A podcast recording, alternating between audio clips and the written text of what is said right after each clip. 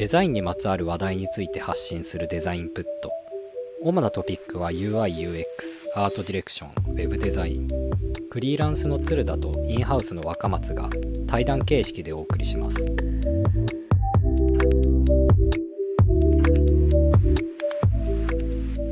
おはようございます。おはようございます。元気ですか？はい。相変わらず忙しいですがはい。あ、忙しいですか？それはいいことですかね。いいことなのかな？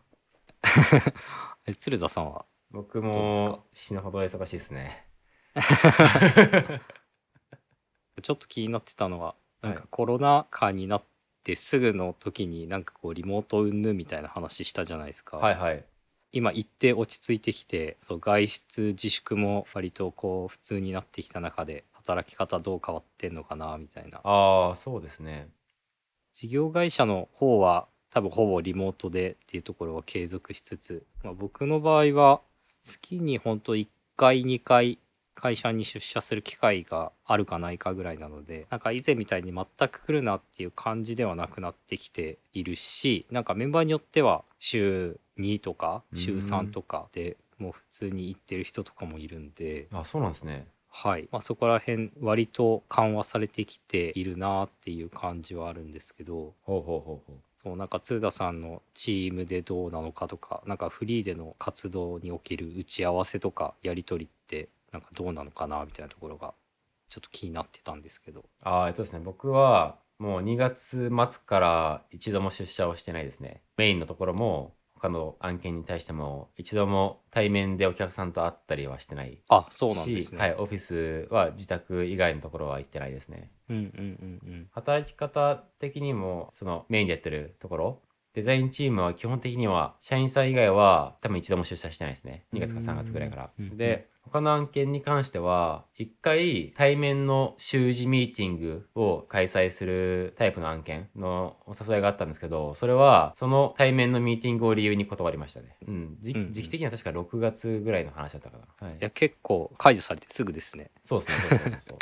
うん。まだ早いなっていう気がしてて、でうんうん。今も多分そういう案件があったらちょっとなるべく控えるようにしたいなっていう。なんか僕結構住んでる場所が遠いのもあって、そこに行くのにかかる時間とか電車に乗らないといけなかったり長い間とかいろいろ近くに住んでる人よりももう少しそのリスクが高いと思うんですよね。コロナっていう意味とかかる費用的なところで参加することのコストみたいなものが多分ちょっと高くてうん。極力もうオンラインのみで済ませてくれるようなお仕事しか今のところはお受けしてないっていう感じですね。うんうんうん。まあそうですよね。それに見合うリターンが対面でどれだけあるかっていうともはや想像しにくいですよね。そうそう。なんかやっぱり対面で一緒に長い間過ごした人との仕事のやりやすさってオンラインのみでしか会ったことない人に比べると全然違いますよね。それはあるんですけど、でもなんか仕事する上でそれは必須じゃないような気もしてて。いやわかります。なんかそこの情緒的な価値みたいなものを超えるぐらいの機能価値を提供していれば仕事として成立するような気がするんですよね。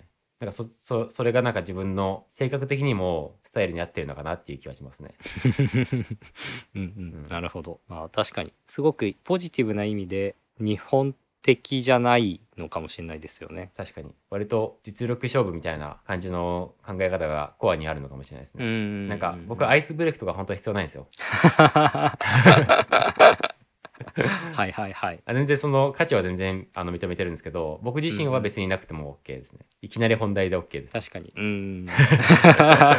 相手のためにやってるみたいな感じです、そうですそうです。はい 確かにわかるわ、うんちょっとわかるかも。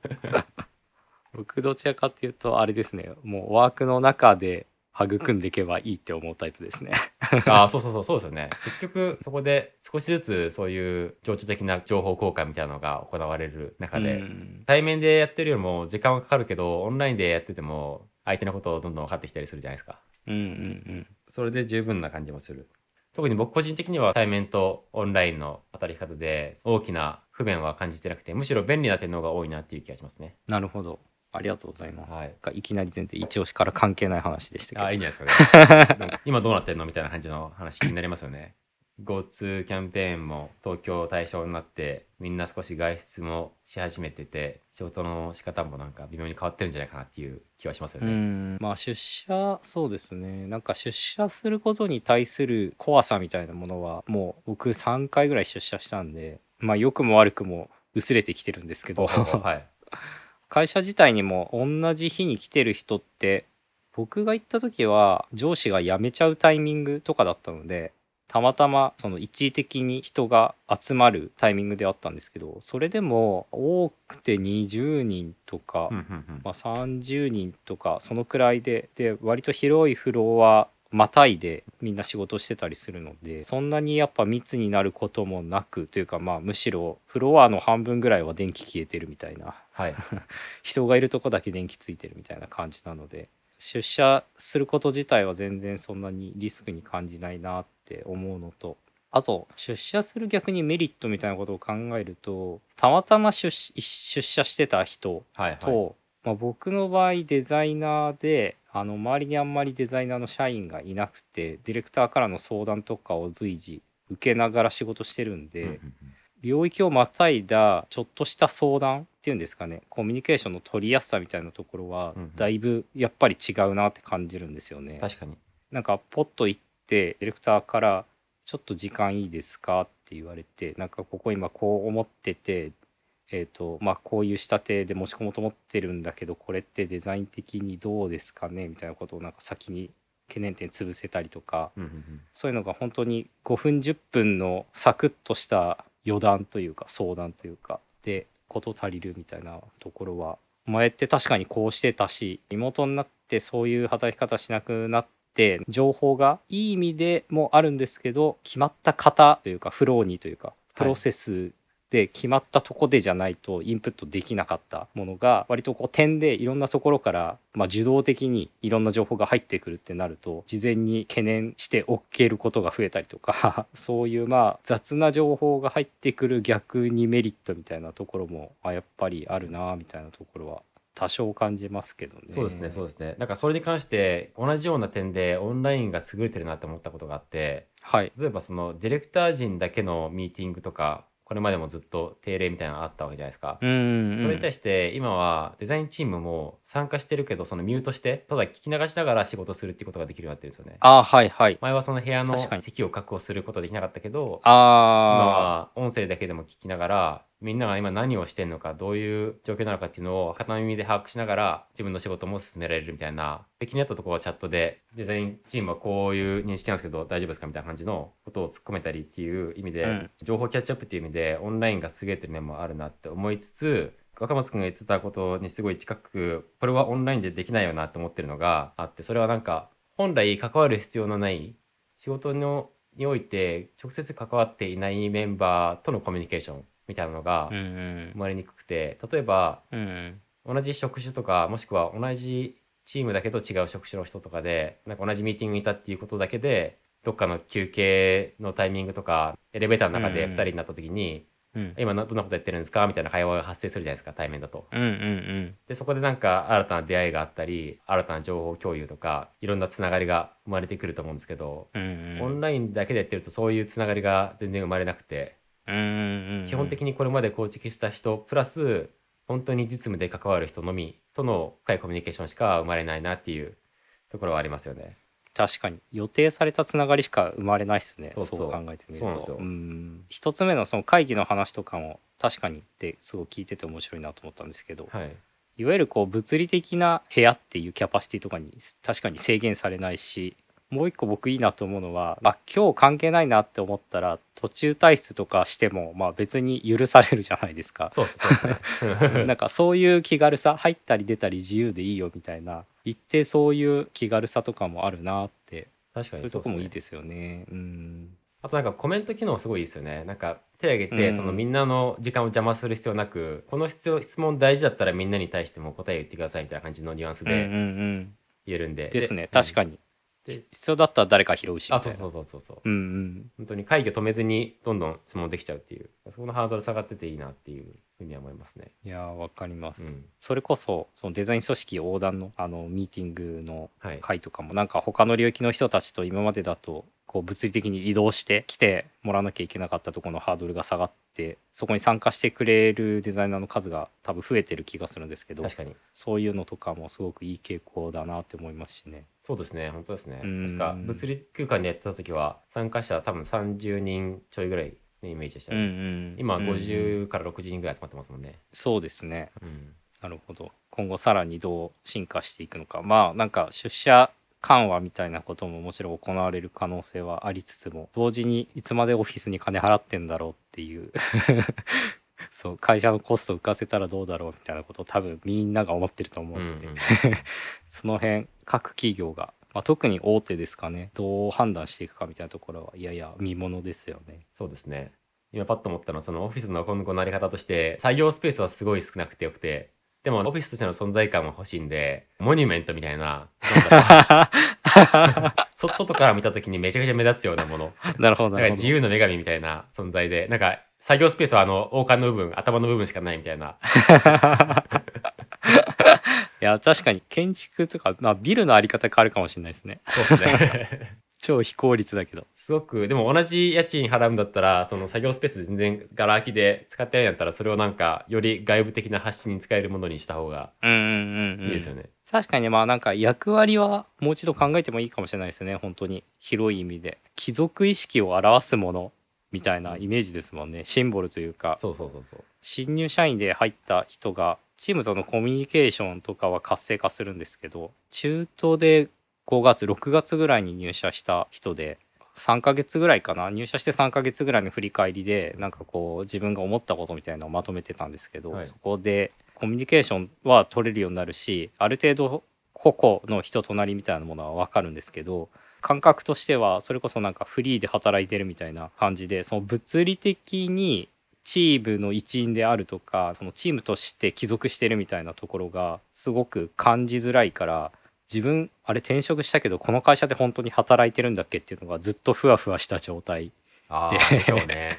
はい、3ヶ月過ごすことになって貴族意識みたいなものをこう高めるにはどうしたらいいんだろうみたいなことを言ってたのでそういう課題を解決はできないかもしれないですけどそういう意味でもビルうん。っていうかなんかこう物理的にみんなと空間を共にするみたいな価値がそもそもオフィスにはあったんだろうなと思うので確かに。なんかそういうものをまあ補えるかどうかわかんないですけど、うん。イメージだけで。はいはいはいそう自由の女神案とかうん。すごい面白いなと、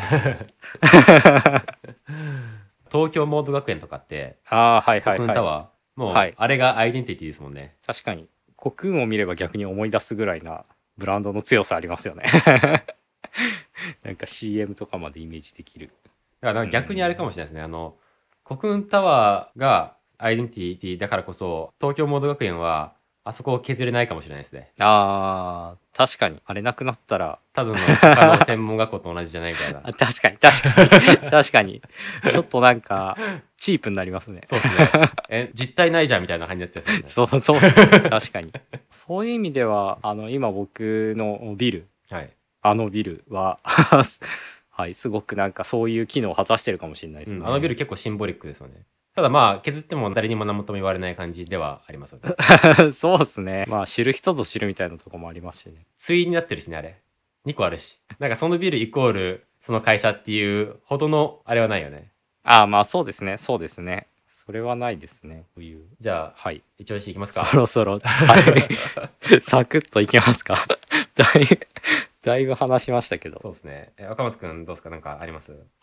どうしようかな今日もちょっと何個かあるんですけど、はい、デザインに関係するやつからいきましょうか。そうですね、まあ、一番今本当 Now でホットなのは、はい。ちょうどあの AdobeMax があ水木でやってまして今日その木曜日の早朝に収録してるんですけど AdobeMax でまたちょっとフォトショーあ、はいはいはい。の機能がアップグレードしたよっていうのが結構盛り上がってるらしいですのでね。それとかこのデザインプットのリスナーに刺さるかどうか怪しいんですけどちょっとなんかざっくりフォトショーとか紹介しようかなと思ったんですがあ、いいですね。鶴田さんちなみに確認されてます？いや、直接は見てなくて、アシスタントの人が言ってました。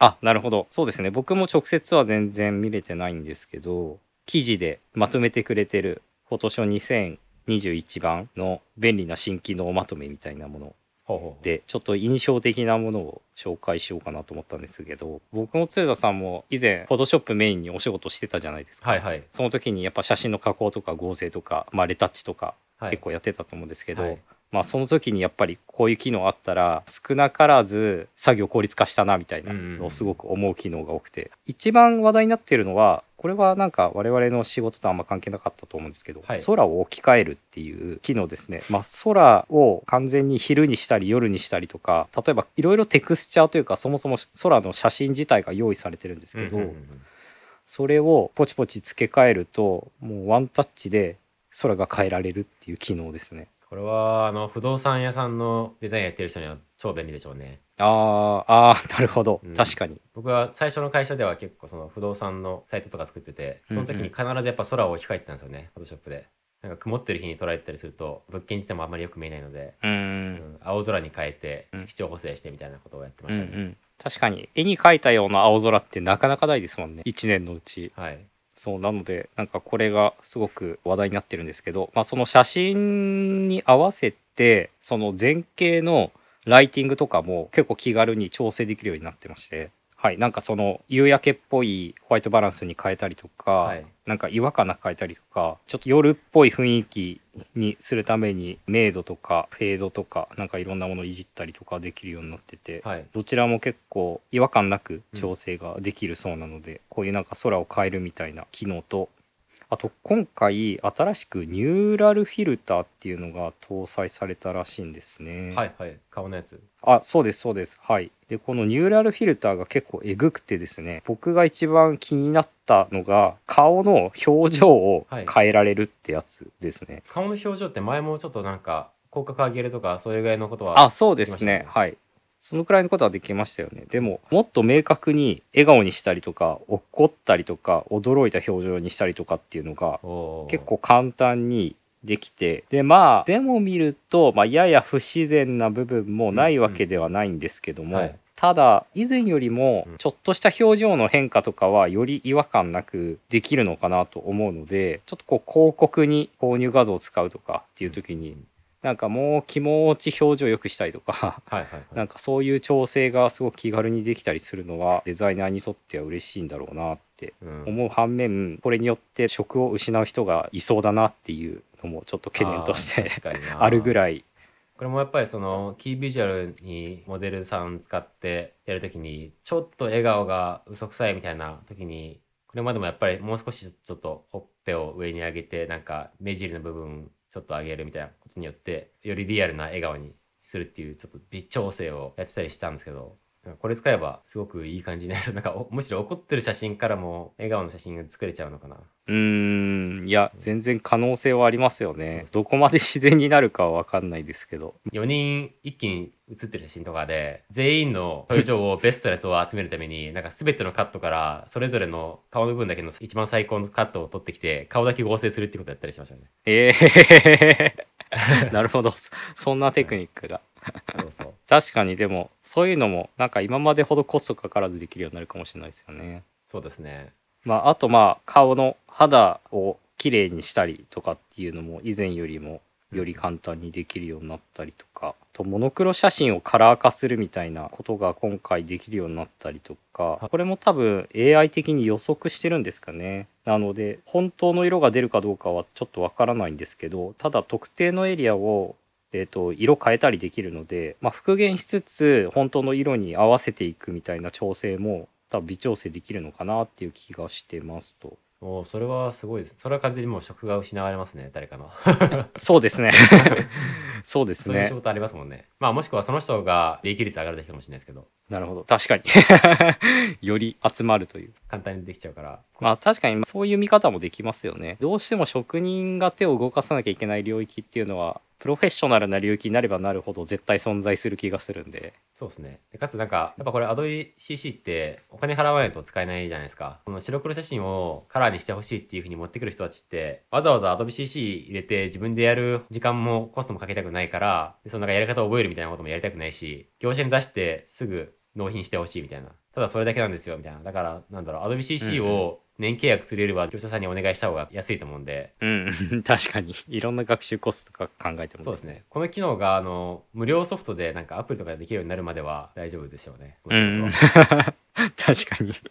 まあうんでもなんかよりその専門的な人に集中してた仕事が誰でもよくなるしコストというか発注コストというか単価とかを下がりそうですけど、うん。あ、となんか白黒写真しかないっていう人たちも減ってきますよねこれから。もまあそうですね。確かに。そもそもなんかローデータとセットとかでカラーデータ保持しててもそう通信速度とかも上がってきてますしメモリとかも発達してるんで違和感なくなってくると、まあ、そもそもこういう負が起きなくなる可能性とかありますけどね。うそうですね確かに。うんうん。うん。はい。あとはパターンですね。パターンがすぐサクサクっと作れるようになるとか以前は多分画像というか正方形で繰り返せるものを用意してそれをパターンに追加してで、まあ、パターンって適用するとこうバーってこう柄柄模様とか連続するパターンとかが作れたと思うんですけどそれがなんかプレビューしながら作れるようになるっていう機能があってはい。なんか仮想枠みたいなのが常に出ててはい。そこに中にモチーフをセットするとそれがこう繰り返してバーって展開されるのがリアルタイムで見れるしはい。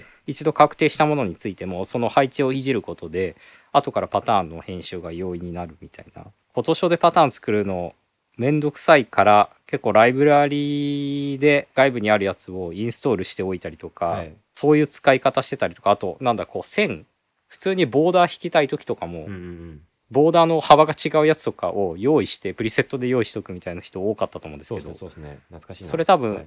今後1種類だけ用意しておけば後からこう線幅変えたりとかいくらでも編集が可能になるのでなるほど。ようやくかゆいとこに手が届いた機能なのかなっていう気がしてます。うん。パターン作るの超めんどくさかったですね前まで。そうですよね。斜めのボーダー作るのとか超めんどくさかったですよ大嫌いでしたね。わかります。あとドットの繰り返しとか。そうそうそうそう ミスるとまた一からやり直しな感じなんですよね。わかります。密度違うとかなんかなったらもう一回最初からもう試行錯誤の繰り返しが必要だったんですよねあれは。結果がリアルタイムで見れないんでうんうんうん。わかります。本当余白とか入ってくるとどう切るかがめっちゃ求められるじゃないですか。計算しなきゃいけないというか 懐かしいな。だからもう極力パターンとか使わないようにしてましたもん。わかります。もう画像で用意しちゃうみたいな。そうそう。しかもパターンライブラリーが Photoshop ファイルに埋め込まれないじゃないですか。多分使ってるやつは埋め込まれるかもしれないけど他の人に渡した時に変えようがないっていうかそういう不便さもありましたよね。今もあるかもしれないそうですね。うん。あとなんか色とかも上からフィルターかけなきゃいけないとか変えるのが結構大変だった記憶があって、懐かしいな、うん、黒い線白くしたりとか。懐かしい懐かしい。はい。でなんかどう乗算で載せるかとかなんかすごい面倒くさかった記 記憶があるんでそれもなんか元データを気軽に編集できるとサクサクって変えられるんだろうなって思うとフォトショッパー周りの人たちには嬉しい機能かなって思いますね。あとは初心者向けになのかな？クイックアクションみたいな形で背景削除したりとか背景ぼかしたりとか背景自動選択して何かアクションを起こすみたいなものがワンクリックでできるようになったりとか。これもちょっと精度はどこまでなのかわかんないんですけどはいはいとかあとはライブシェイプ普通にシェイプの角丸とかがイラストレーターみたいに角丸のところに丸がピュッて出てきてそれをこう引っ張ったり伸ばしたりすることでこう角丸が変えられるようになるとかがようやくついたりとか。うんうんうん。あと選択とマスクのところで被写体の選択とかがよりしやすくなってさっきの背景だけ選択するっていう機能の延長線上だと思うんですけどはい。髪の毛を調整っていう新しいボタンが追加されるようでそれをポチって押すと今までブラシとかで境界線をなぞりながら髪の毛選択してたあの作業が多分必要なくなって髪の毛が自動で選択されるっていう、これは楽しはい、みです、ね。機能がついたり。なんか絶対にこの機能毎回入ってきますよね。あの髪の毛が選択しやすくなる。毎 そうっすね。回絶対入ってきますよね。そうですね。今度こそは。確かに。まあちょっとずつなのでその境界線を識別するっていう AI というか学習が進化してるんじゃないですかね。そうですね。確かに良さそうなふうには見えますね。うん、あとはプラグインが強化されてたりとかくりなんか目新しい機能はそんなとこなんですがちょっとずつ進化しているそうです。なるほどいいですねプチ共有でした。ありがとうございま久すしぶりにフォトショーの話しましたけど。そうですねまあ Photoshop 全く使わなくなることはないですもんねやっぱビジュアル作るときはやっぱ Photoshop で作りますしうんでもなんかやっぱ以前よりもちゃんとレタッチする機会とかは減りましたね。確かにな。うん。まあ大雑把でパッと見の印象で変なところをまあ多少軽減するぐらいでそこに過度な価値を求めないようにまあそれがいいのか悪いのかはちょっと置いといて。なんか写真素材自体が良くなってるっていうのもあるかもしれないですね。確かに。もっと上がってくるのが。カメラの性能とかも変わってきてるとかありそうですしね。なんかすごい中小のお客さんでも多分昔は結構もうスマホで撮ったような写真でしかないみたいな。あスマホならまだいいんですけどコンデジの写真みたいな。右下になんか日付入っちゃってるみたいな。そんそんな時代ありましたね。ありましたね。確かに。それをなんとか明るくしてパース整えてみたいなことを僕はやってた時代がありましたけど、うーん。今は iPhone と撮ったやつでも全然使えますし画質が足りないってこともほとんどないしみたいな。うんうんなんかレタッチに必要な労力がだいぶ素材の時点でなくなってる気はしますね。ああ確かに。それはそうかもしれないですね。ううん。んはい。僕じゃあ一個いいですかね。はい。改善プラットフォームっていうものなんですけど名前聞いたことあります？ありますね。ありますよね。僕も名前はよく聞いたことあってでも何なのか全然知らなかったんですよ。で先日アプリチームのデザイナーの方に教えてもらってこれ登録すると面白いよっていう話を聞いて見てみたんですよね。で何なのかっていうと改善プラットフォームっていう会社は DXUX とか動画ソリューションとかいろいろ提供してるんですけどその中の UX ソリューションの中にある改善エンジンっていうやつなのかな、まあ、もしくは改善プラットフォームっていうサービス。ちょっとその辺のネーミングが何を指してるのかよくわかんないですけどとにかくその改善プラットフォームっていうサイトに行ってログインっていうところ上にあるじゃないですか。はい。そこでなんかかあのアカウント作ってログインすると AB テストのいろんな過去事例が見れるんですよね。ほあちょっとその前に改善プラットフォームの仕組みを説明した方がいいか。えっと改善プラットフォームの仕組みとしては AB テストのプラットフォームなんですよね。うはいはい。今 AB テスト以外もいろいろやってるみたいなんですけど、まあ、とにかく AB テストができるんですよ。一つの機能としては。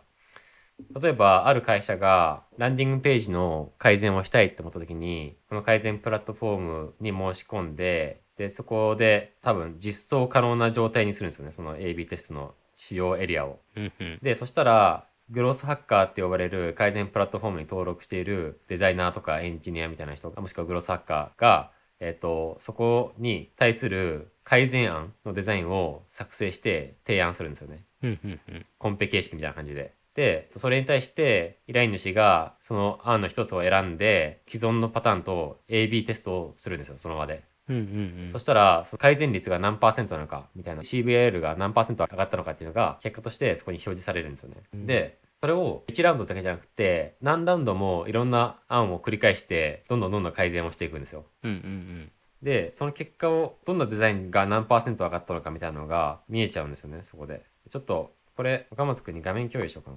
こういう画面があってでこの改善プラットフォームっていうウェブサイト改善の利用を始めると押すと,、えー、と改善事例っていうところを押すじゃないですか。はい。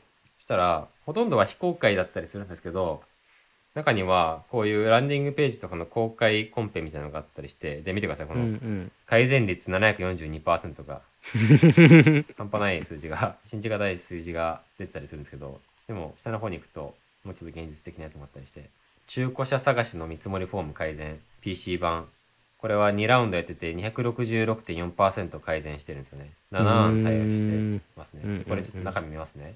こうすると制作ガイドラインみたいなものとかもあったりして案件のやってほしいこと改善したい何を改善したいのかっていうのとその案件概要が書いてあるんですよ。はいはいはい。うんうんうん。でデザイン案を見ると投稿されたデザインの一覧とどのデザインで AB テストが行われたのかっていうのがラウンドごとに見れるんですよね。例えばこれ、はいはい。ラウンド1だと最初にやったやつはこれでそれと ABCD テストをやってるんですね。ABCDE テストか。で一つのデザインは改善率67.6%で悪化してたんですけど一番いいやつは132%なんで32%改善してるっていうことですね。でこれをそのデザインの詳細を見たりデザインを比較したりできるんですよ、うんと、違う違う事例見ていいですか？はい。じゃあこの一番すごいやつ。毛穴クリア美容用品のやつですね。うん。であこういう感じでオリエンシートがあったりするんですよね。現状どんな課題があるのかみたいな。うーん。はいはいはいはい。どういう構成になってるのか。でやっていいことやっちゃいけないことみたいなものが書いてあったりして、うん。で上のラウンドのアコーディを開くとラウンド1でどのデザインでテストした結果どうなったのかみたいなものがあってラウンド2そうですね。ラウンド、どこで改善するんだ？あ、いいのができた。あここに突然742% 激激改善があるんですけど、これはどういう、あれなんですかね？あキャッチコピーとデザインを変更して、暗い印象だったコンテンツを明るく変えたり、コンバージョンエリアのデザインを変更したり、サンプルセットの画像を変更したりっていうところですかね。あでも確かになんか、ビフォーアフターで見たら、まあ、情緒的にはこっちの方がだいぶ安心感はありそうではありますね。なぜこれが700%も上がってるのかはすごく謎なんですけど、でもそうなんですよ。その他のやつを見てて、これこんなに上が上がるのなんでみたいな感じで思ったりするんですよ。うんうん逆に、え、これこんだけしか上がらなかったのみたいなものもあったりして、うんうん本当にテストしてみないと分かんないもんだなっていうふうにん思える情報ですね。ただ、うん僕自身がグロスハッカーじゃないので分かんないだけかもしれなくて、この改善プラットフォームに登録しているグロスハッカーからすると、いや、ここ改善したからこれは上がるに上がるでしょうみたいなことが言えるのかもしれないですけど、うんうん。主なコンテンツとしては主な事例としてはなんかやっぱこういうランディングページとかが多くてあとはフォーム系申し込みフォームみたいなところも多いような印象なので多分僕も岡本君も担当してるのはマーケティングの部分じゃなくて割とプロダクトの UX だったりすると思うんでこのランディングページの方は参考になるかわからないんですけどフォーム系は僕らも触ることが多いと思うんで参考になるかもしれないです。えー、面白い。ランディングページやってる人からするとこれは非常に有益なコンテンツなんじゃないかなっていうふうにうんうんうん思いますね、うん。これグロスハッカーに自分が登録することもできるんですかね？できますできます。なんか募集してますね。そうですよね。はい。というかその登録したら基本的にグロスハッカーとしてのアカウントになるんですよね。はいはいはい。企業側は多分直接申し込みして営業さんみたいな方とやり取りしないといけないと思うんですけど、グロスハッカーは多分勝手にジョインできる感じはしますね。それってあれなんですかね？まあいわゆる課金制になってるというかグロスハッカーとして登録した人は自分の案が採用されると。あ、そうですね。報酬がもらえます、うんうん。報酬がもらえる。えそこはなんかコンペ形式のランサーズとかクラウドワークスに似たような仕組みなんじゃないかなっていうー、はいはい。思ってます。自分で実際使ったことないんでわかんないですけど、ちょっと調べた感じ、そんな感じのようですね。うんうんうんうんうん、はい。ランサーズとかだと依頼主の主観によるじゃないですか成果が。それに比べるとまあうん。客観性は あるかもしれないですうんうね、ん。実際の結果でどれが選ばれるかっていうのが変わってきますからね。ただまあ,、うん。あの多分報酬受け取るタイミングとしてはその AB テストに採用された時点で OK なんじゃないかな。結果が出なくても。あわかんないですけどそこ確かにちょっと確認したいな。AB テストで結果改善してないと報酬発生しないとかあったらちょっときついですよね。うんうん。確かに、グロスハッカーの本来の意味での成果報酬だったらそっちなんだけどな。まあ確かに採用されたらマージンプラスみたいなそういうのはあるかもしれないですね。うん。確かにいいですね。そのニーズともマッチするしただ見たい人だけからしても他社事例が見えて、まあ、よりなんかいろんなものを見た上で一般化するというか標準化できるとなんか自分の中でのノウハウとしてもたまりそうですし。そうですね。あとはシンプルに LP 作られてる方とかはまるっと参考にしても考え方としてはいい部分もありそうですし。そうですね。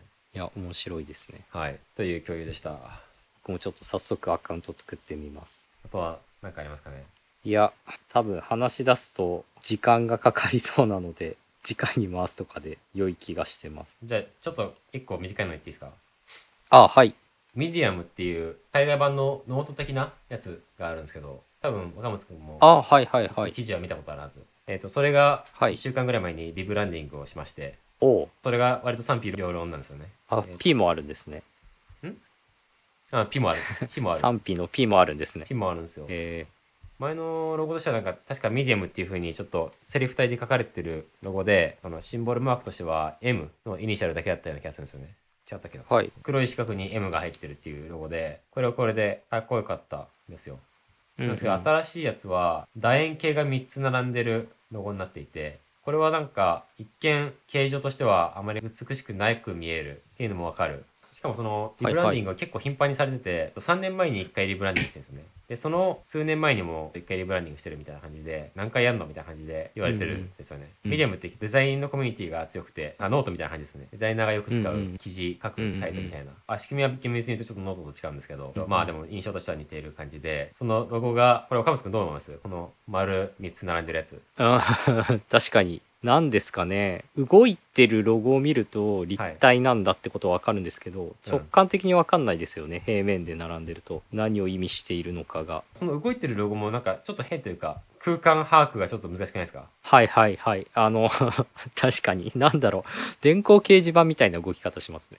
そうなんですよ。なんかそれがあのすごく厳密に動いてるわけじゃなくてなんか楕円がちょっとなんかムニョムニョしたってるんですよね完全なる円柱をぐるぐる回ってるって感じじゃなくてなんか変な形の円柱回ってないみたいな。確かに。円形とスピードのバランスが一部おかしい感じとかありますね。そうなんですよ、そこちょっと僕気になってるんですけどでこれ作った会社っていうのはコリンズっていう、えー、と有名なブランディングの会社なんですよね。サンフランシスコとニューヨークにある COLLINS っていう会社ででここ本当のおすすめはこっちなんですよね。ミディアムのリブランドはまあいいのかなっていう感じはするんですけど多分見慣れてくると癖になるような気はするんですよね、なんですけど確かに。この COLLINS っていう会社は非常に良くて他にも Twitch とか Mailchimp とかのブランディングもやってるんですよね。NASA のデザインシステムとかもやってるみたいですね。今リンクを送りました。うん。でこのサイトを見るとやっぱりこのこの人たち、まあ、結構人数いるんですけどこの中の人でなんか割とこの間紹介したあのブルータリストのデザインが好きな人いそうだなっていう気がしててあえてダサいみたいな。あえてちょっと古臭い崩れてるみたいな、うん。そういう印象を受ける作品がところどころ混ざってるんですよね。だから今回やった人もその人なんじゃないかなって気がしてて、確かに。確かに。なんか会社のブランディングとしての一貫性はありますね。なんか。そうそうですね。全部なんか過激な演出というかデザイン的な過激さがあるんですよね。うーんうんうん僕結構好きなんですよそれは。あえてダサいみたいなやつ結構好きで、うんうんでそのあえてダサい業界でいうとこの楕円っていうのがもう神的なシェイプなんですよね。楕円ほどダサいものないだろうみたいな。確かに。だからあ楕円来たと思ってダサーと思ってなんかそのなんだろうしステッカーとかで楕円のシールとか超ダサいじゃないですかはいはいはい正方形とか長方形とかまん丸とかは整ってる形状なんですけど楕円のシェイプうん。のステッカーとかってダサーと思いません？でもそのダサさがいいんですよね。うんうんうん。楕円ってなんでだろう？やっぱ安定感に書くんすかね、うん。細くもないし太くもないっていう中途半端さですかねうん、確かに不安定なのかもしれないですね潰されちゃった感じがあるのかなあと結構ディテールが気になりますよね。曲率というか楕円の先が尖ってるのか丸っこいのかとかそこら辺とあとまあ中に書いてある文字とのバランスとか なんかそういう細かいとこが気になっちゃうんでしょうね。なんとなく。だからなんか安定しなくてダサく見えるというか。そうですね、違和感は確かにうん感じやすいかもしれないですね。うん。そう。そうなんですよ。っていう共有でした でもこのコリンズさんのサイトは面白いですね。そうこれはなんか割と有名なところのデザインをされてるところなので Spotify もやってますね。なんか僕の中ではペンタグラムと並んでうん。非常に好きなデザイン会社ですね、うん。確かにコリンズのサイトを眺めてみるだけでもいろんなアート表現があってあデザイン表現というか表現があって面白くて、表現のアイディアの種はめっちゃ埋まってますね。めちゃくちゃ思ってます、はい、はい。まあなんかあのメディウムの鶴田さんに共有していただいたその記事というかサイトというか、に書かれてるそのブランディングのアートワークとかもまあ面白いっちゃ面白いので言葉でなんていうんですかねこう地球が成り立ってるようなモチーフとかなんか言葉の連鎖が感じられるようなアートワークとか。そうですね。なんかモーショングラフィックスみたいなものが多様に使われてて、そうですね。確かに。それをなんかこう多分すごく抽象化してった時にこういう円3つが回るみたいなモチーフになったっていうのもまあなんか一貫性としては納得できるあそうですね。デザインになってますね、うん。面白い。ありがとうございます。はい。まだあるけど。はい。どうしましょう。でも1話が長くなっちゃいますもんね。そうそうだね。この辺に収めておこうか。はい。じゃあこの辺で締めますか。はい。31回ですかね。